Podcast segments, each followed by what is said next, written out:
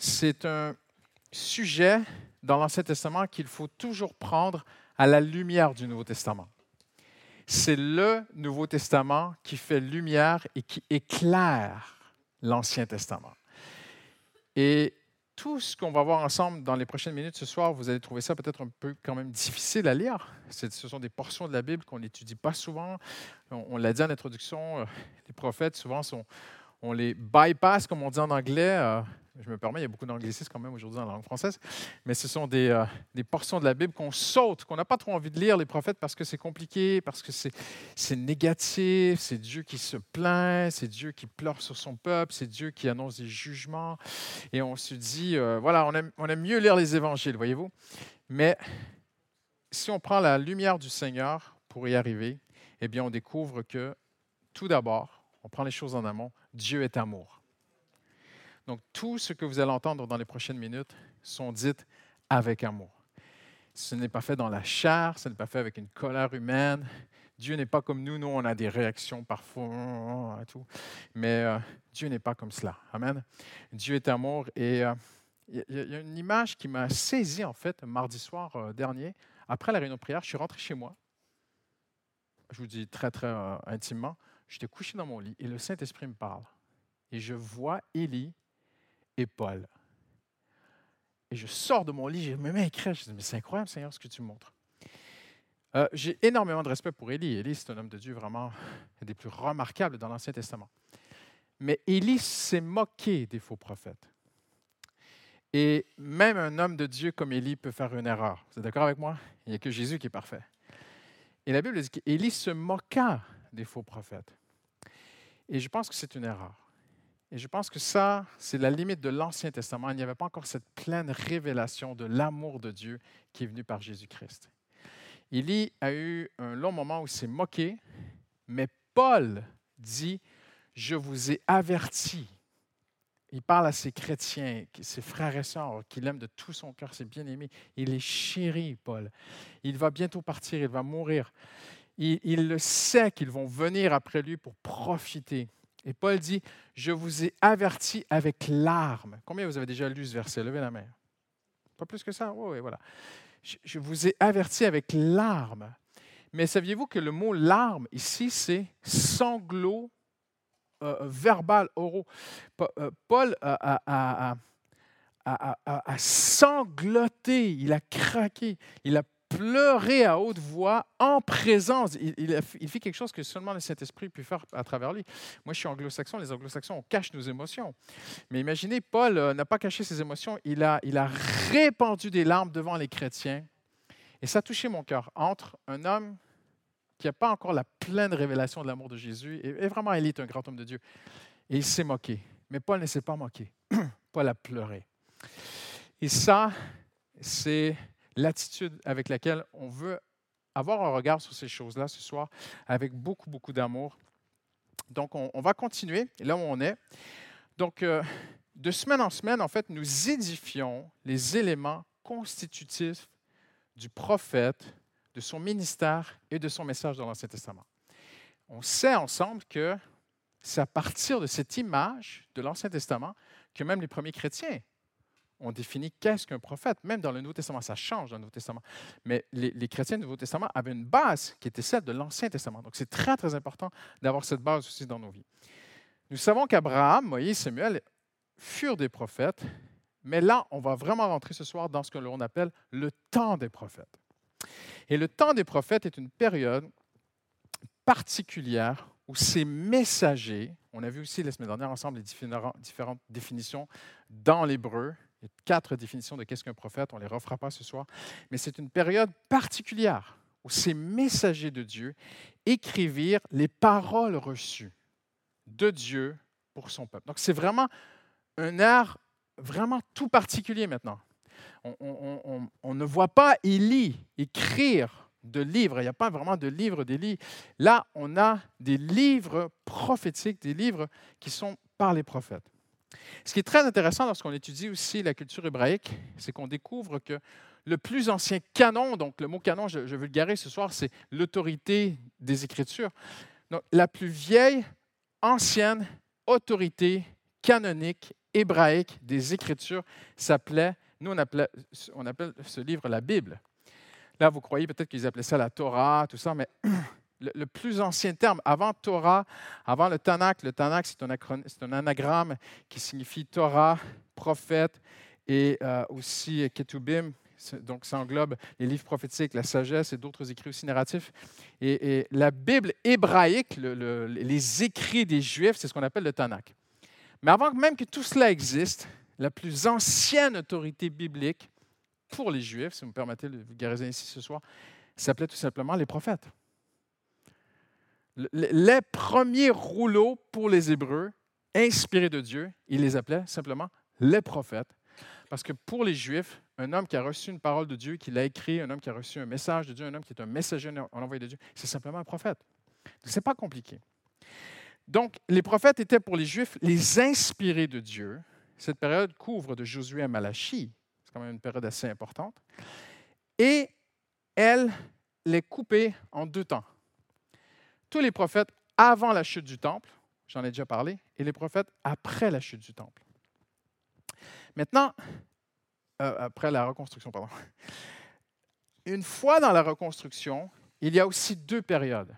Il y a une bonne période au début où le peuple de Dieu revient au Seigneur, il rebâtit Jérusalem, et ils sont fragiles, ils sont faibles, ils sont petits, ils sont pauvres, ils sont peu nombreux, et les prophètes les encouragent. Puis vient un temps où ils commencent à, s'éloigner des choses de Dieu, littéralement, comme euh, c'est la nature humaine de faire toujours ça. Hein. Et il est dit qu'ils ont commencé à s'occuper plus de leur maison que de la maison de Dieu. Et là, eh bien, c'est la deuxième période, c'est entre 470 et 430 avant Jésus-Christ, et c'est là que le prophète Malachie va arriver. Après cela, il y a 400 ans de silence, et on en tire des grandes, grandes conclusions qui sont très importantes. C'est que même lorsque Israël est devenu littéralement comme les autres nations, Israël était encore le peuple de Dieu. Je ne vais pas entrer dans la géopolitique d'aujourd'hui, ce n'est pas le but ce soir. Mais Dieu a encore une alliance avec Israël. Et elle tient. Et Paul en parle même dans le Nouveau Testament. Dieu n'a pas rejeté Israël. OK? Il y a une sorte de pause. Je ne vais pas entrer dans toutes les ramifications et les nuances et les sensibilités théologiques sur ce sujet. Vraiment, je ne maîtrise pas.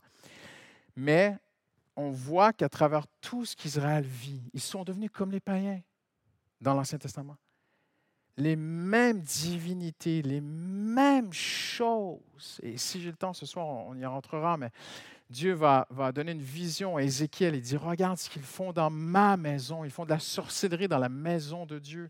Il y a des prostituées dans le temple, des vraies prostituées sacrées.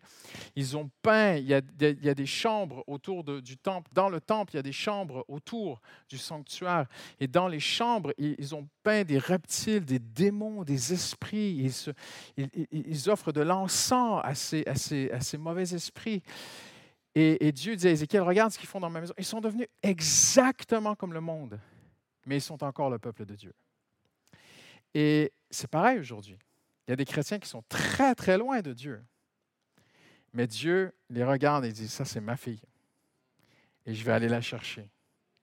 Lui, c'est mon fils. Je vais, aller la, je vais aller le chercher, je vais sauver son âme. Et Dieu sait lesquels sont à lui. Et Dieu va aller les chercher. Quelqu'un dit Amen ce soir. Amen mais il faut qu'on prie pour eux parce que c'est très important dans la prière dans le Nouveau Testament. OK? Euh, et il y a toujours cette confrontation qui est très intéressante entre les faux prophètes, qui sont très, très nombreux, et je vais oser dire le prophète de Dieu qui est seul. On ne voit pas dans le temps des prophètes une bande de prophètes aller voir le roi, mais on voit des centaines de faux prophètes qui ont pris le contrôle. Ils ont pris le gouvernement. Ils mangent à la table du roi. Si un jour vous avez l'occasion d'aller en Israël, il faut aller au Mont Carmel. Et quand j'étais là-bas, on était avec un groupe et c'était assez impressionnant. On nous a amenés sur. Euh, c'est un monastère catholique, hein, mais il y, a une grande, il, y a, une grande place qui a été faite avec une rambarde et on voit la vallée d'Armageddon en bas et on peut voir à perte de vue, une vue panoramique de tout Israël. Et d'avoir cette perspective d'Israël devant nos yeux nous permet de mieux comprendre les Écritures. Et on voit qu'Israël, en fait, une grande partie d'Israël, là au centre-ouest, c'est une terre plate avec des montagnes qui sortent comme ça.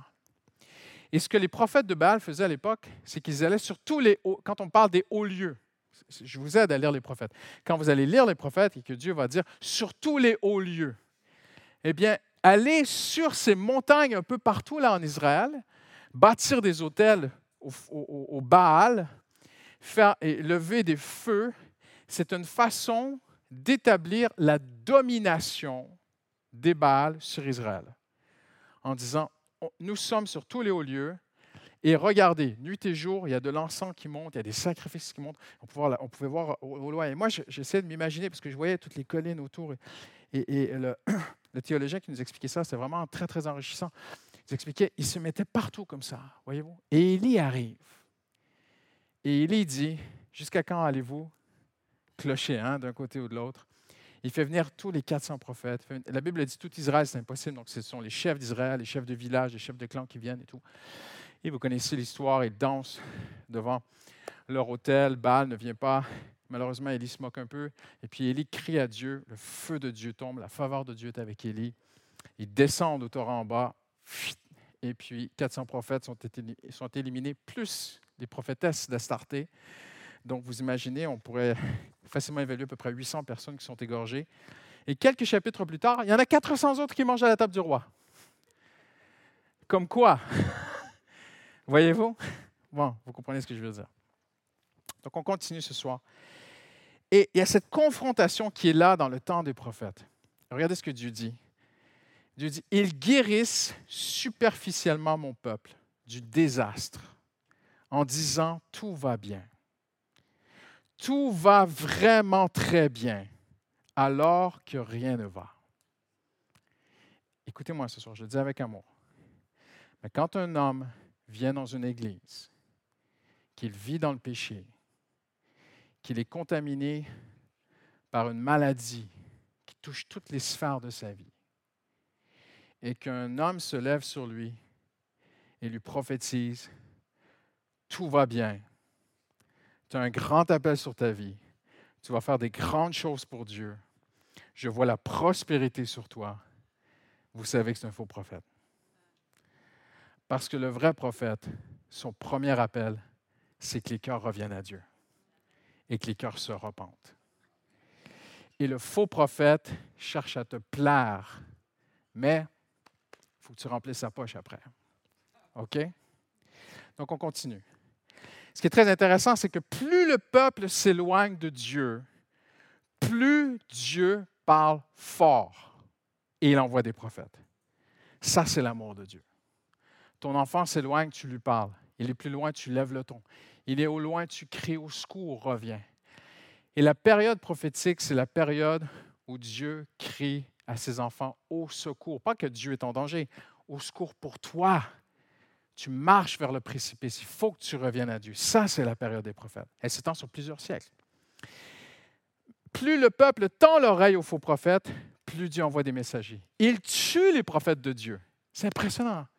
Voyez-vous l'amour de Dieu? Dieu a tellement aimé ces gens qu'il dit aux prophètes, vas-y. Et les prophètes vont mourir. Et Dieu sait qu'ils vont mourir. Mais il les invite à donner leur vie en martyr. Et il en envoie un autre. Il en envoie un autre. C'est important que vous sachiez ces choses ce soir parce que déjà, juste, voyez-vous, la meilleure façon de connaître le faux, ce n'est pas de devenir un expert du faux, c'est de devenir un expert du vrai. C'est la fille de Billy Graham un jour qui était assise à côté d'un homme Et puis après le culte, ils parlent ensemble, mais elle ne le connaissait pas, ils faisaient connaissance. Elle dit, vous faites quoi dans la vie? Elle dit, je suis un, expert en fausse monnaie. Et puis il dit, ah bon? Elle dit, mais moi j'ai une bonne question pour vous. Comment vous faites pour savoir si les gens ont de la fausse monnaie? Ah, elle dit, c'est très très simple. Il faut manier la vraie. Plus on manipule la vraie argent, plus on sait, on reconnaît la fausse monnaie. Quelqu'un un jour a expliqué ceci. Euh, c'est une, dame qui travaillait dans une banque. Si vous dans une banque, je ne sais pas comment ça se passe aujourd'hui, mais à l'époque, ça se passait comme ça au Canada. Et euh, la dame rêvait d'être en contact avec les clients. Mais son chef l'a mis derrière et des semaines durant, il lui faisait compter l'argent. Aujourd'hui, ça se compte avec des machines. Mais à l'époque, ça se comptait à la main. Et elle comptait les billets, elle comptait les billets, elle comptait les billets. Pendant des mois, elle comptait les billets, elle comptait les billets, elle comptait les billets. Elle dit, mais c'est pas possible, je n'ai pas été à l'école pour compter des billets derrière dans une pièce seule comme ça. Moi, j'aime le contact des gens, je veux parler aux clients, je veux les conseiller avec les portefeuilles financiers et tout ça. Et puis après quelques mois, elle dit, mais, patron, je ne peux pas te payer pour compter les billets. Il dit, vous comptez les billets. Et elle compte les billets, elle compte les billets, elle compte les billets. Et un jour, le patron glisse un faux billet. Et alors qu'elle compte, elle s'arrête. Elle appelle son patron. Elle dit, je ne sais pas pourquoi, mais celui-là, je ne le sens pas. Savez ce que son patron lui a dit? Maintenant, tu es prête pour aller voir les clients. C'était comme ça à l'époque. C'est la même chose avec le Seigneur. On ne fera pas une étude des faux prophètes ce soir. On va faire une étude des vrais prophètes. La vraie parole de Dieu, c'est la meilleure chose. Et lorsque le faux arrive, je ne sais pas si ça vous est déjà arrivé. Nous, ça nous est arrivé, ma femme et moi, des fois. Hmm, je ne sais pas pourquoi, mais je le sens pas. Et puis parfois, c'est juste le Saint-Esprit qui te dit, non, non, il y, a un truc là. Et avec le temps, les choses se révèlent. OK? Euh, les prophètes sont souvent seuls face à des centaines, ce qui est très intéressant de découvrir. Ils sont impopulaires, mais ils ont raison. Ils sont minoritaires, mais c'est eux qui ont la vérité. Dieu appelle et avertit quand son peuple s'éloigne, et c'est la même chose encore aujourd'hui. Si vous regardez autour de vous, euh, euh, dernièrement, je parlais avec un, chrétien qui nous visitait d'une autre église. On parlait comme ça, puis il me disait ce que son pasteur enseignait dans une église euh, en région parisienne. Je dis, mais c'est très, très beau, c'est merveilleux.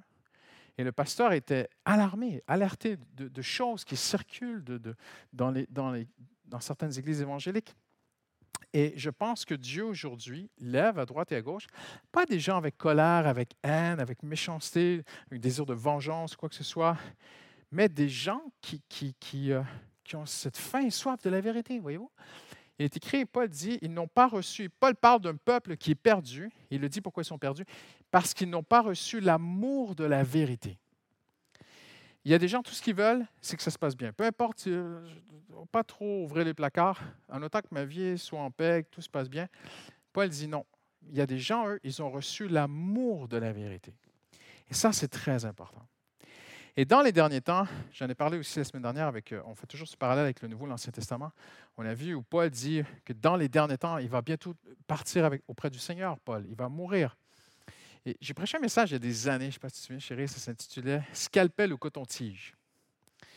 Et euh, en fait, j'avais demandé à une sœur qui était médecin de me rapporter un vrai scalpel. je l'ai sorti devant l'église, donc les gens ont un peu réagi. Et j'ai sorti un coton-tige. Et j'ai dit aux gens, comme ça, avec mon scalpel et mon coton-tige, disons que tu vas voir ton médecin demain. Tu dis, je ne me sens pas bien. J'ai mal ici, là, dans l'oreille et tout. Et le médecin regarde, il sort un coton-tige. Il dit Passe-moi ton oreille. Il dit ah, Rentre chez toi, 50 euros.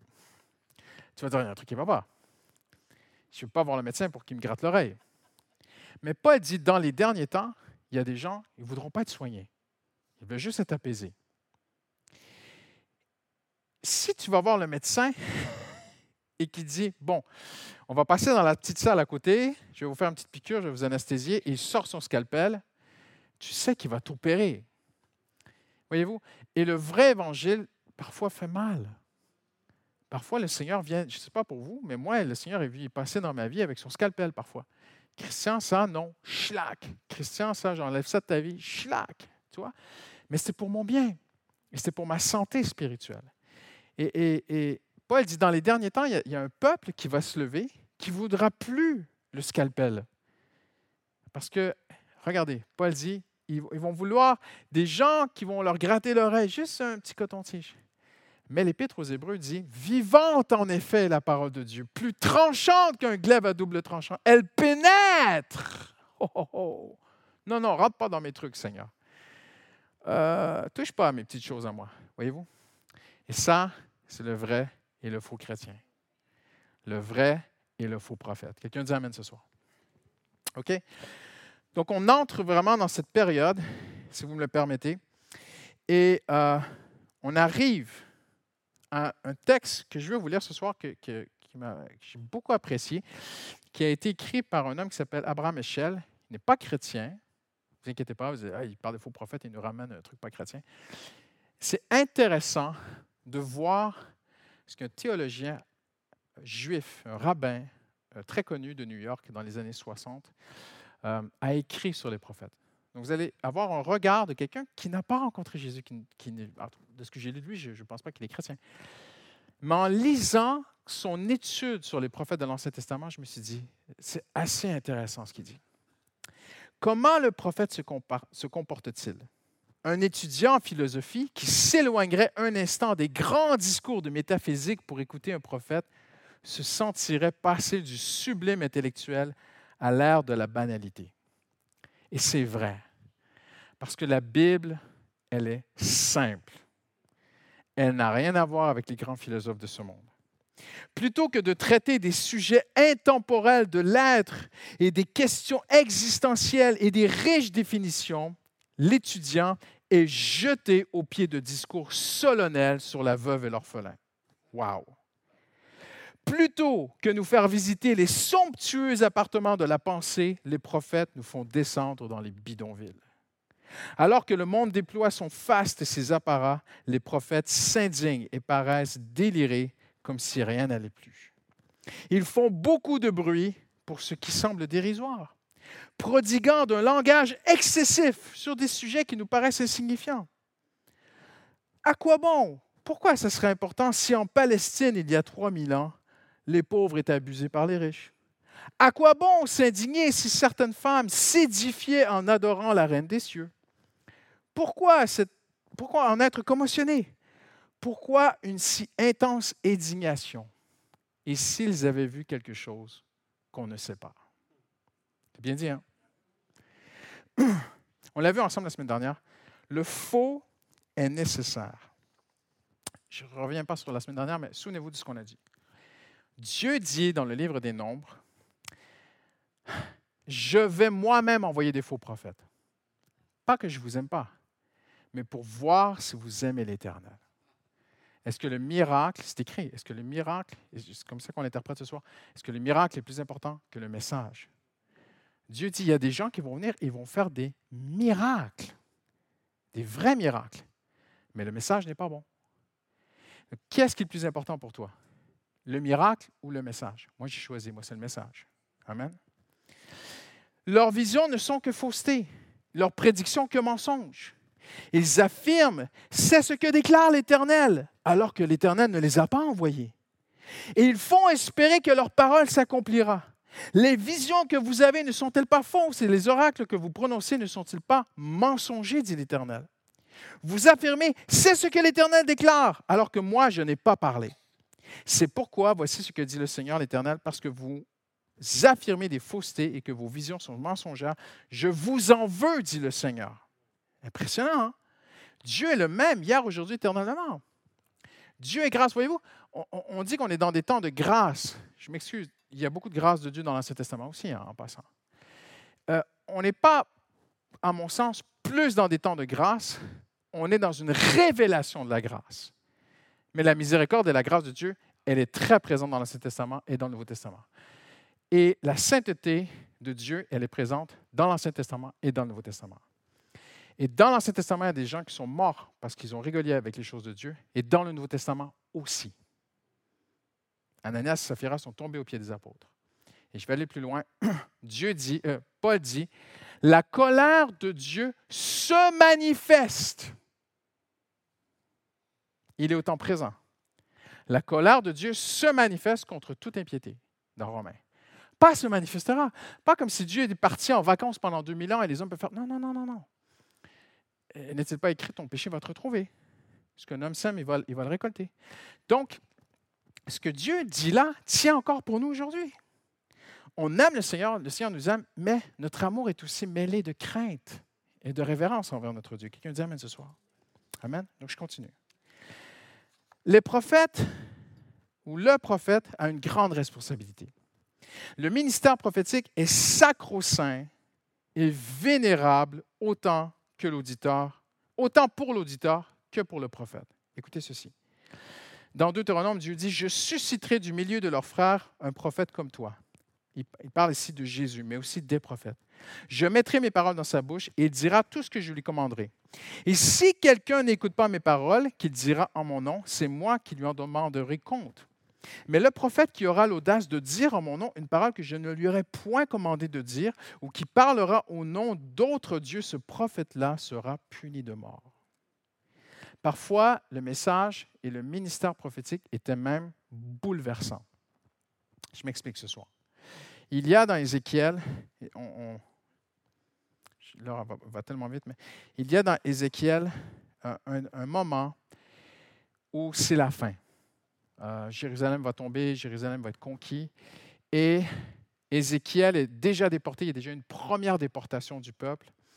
Ézéchiel fait partie de cette première déportation et Dieu visite Ézéchiel à Babylone de façon surnaturelle.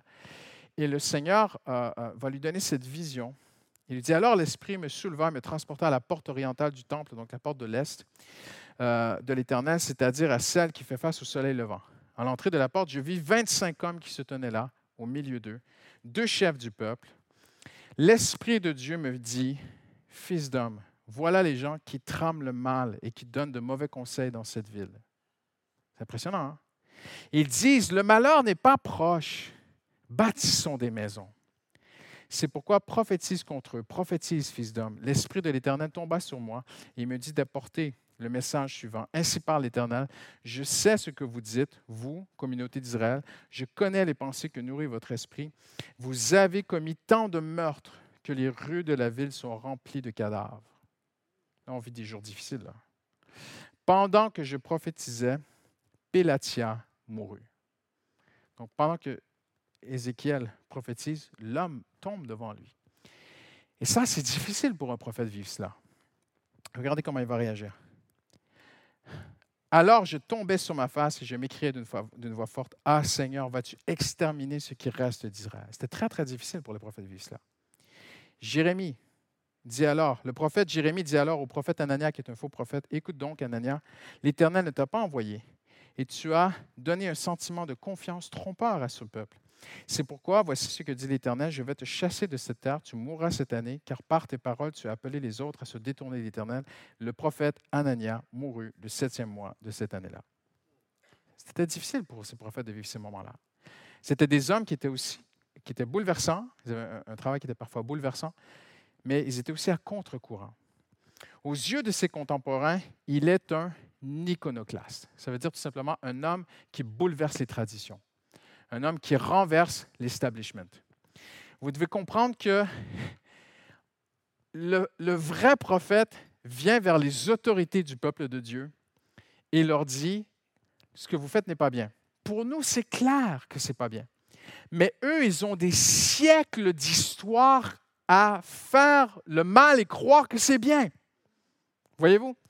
Et il faut vous compreniez aussi ceci ce soir, c'est qu'ils adorent encore Yahweh Adonai. Ils l'adorent encore, mais ils adorent aussi d'autres dieux. Voyez-vous? Et, c'est là qu'ils ne comprennent pas le, les messages des prophètes. Ils disent, mais pourquoi? Mais on aime l'Éternel. On lui rend un culte. Et même Jérémie, je pense que j'y vais comme ça de mémoire, il me semble, c'est pendant 23 ans. Jérémie s'est tenu dans le temple à Jérusalem. Il a dit, revenez au Seigneur. Et les gens, les chefs, les responsables d'Israël, mais pourquoi tu nous dis de revenir à Dieu? Regarde, les Lévites sont là, ils font leur travail, les sacrifices, les sacrifices des animaux, l'autel des parfums. Regarde autour de toi, les gens viennent prier l'Éternel. Mais pourquoi tu dis qu'on doit revenir? Et Jérémie leur dit, vous le faites, mais votre cœur est ailleurs, votre cœur n'y est pas. Et, qu'est-ce que les prophètes disent? Oui, vous adorez l'Éternel, mais vous adorez aussi d'autres idoles. Et ces gens-là ne comprenaient pas. Non, non, non, non. Alors pour eux, le prophète qui débarque comme ça, dans le temple, c'est un homme qui, renverse les choses de Dieu. Et même, il voulait les tuer. Ils parlent et agissent comme si le ciel allait s'effondrer, quelqu'un a dit. On lui prête l'intention de détruire la tradition alors qu'en fait, il veut la rétablir. Le peuple est si loin de Dieu qu'il appelle le mal bien et le bien mal les croyances chéries par certains, les choses instituées et endossées d'une suprême sainteté sont à ses yeux, en fait, des scandales et il faut les brûler. Pour ses contemporains, Jérémie parut scandaleux. Regardez ce qui est écrit. Je n'ai pas besoin de l'encens qui vient de Séba, dit l'Éternel, du roseau aromatique du pays lointain. Les gens ramènent même des trucs de d'autres peuples. Tiens, les roseaux de là-bas, on va les offrir au Seigneur. C'est même pas écrit dans la loi. Rien de tout ça est écrit. Vos holocaustes ne me plaisent pas et vos sacrifices ne me sont pas agréables. Dieu lève en cette période apostate, unique dans l'histoire d'Israël, des hommes à contre-courant. Ils sont alarmistes lorsque tout va bien. Ils sont à l'agonie pendant que le peuple se réjouit. Là où les hommes voient une petite tache de rouille, eux voient une menace pour la survie du peuple. Ils s'effondrent en agonie pour ce qui paraît banal aux yeux des dirigeants. Pour éviter l'abîme, il faut maintenant monter au ciel d'après eux. Pour le prophète, la plus petite injustice a des répercussions cosmiques. Écoutez bien ceci, l'Éternel l'a juré par la gloire de Jacob. Je n'oublierai jamais aucun de leurs actes à travers moi, ce Seigneur parle. Le pays, à cause de cela, ne sera-t-il pas ébranlé et tous ses habitants ne seront-ils pas dans le deuil? Si les prophètes paraissent hystériques, l'abîme qui les sépare des dirigeants insensibles les fait pleurer. Ils boivent le vin dans de larges coupes. Ils ont recours à la meilleure huile mais il ne pleure pas la ruine de mon peuple qui est loin de Dieu.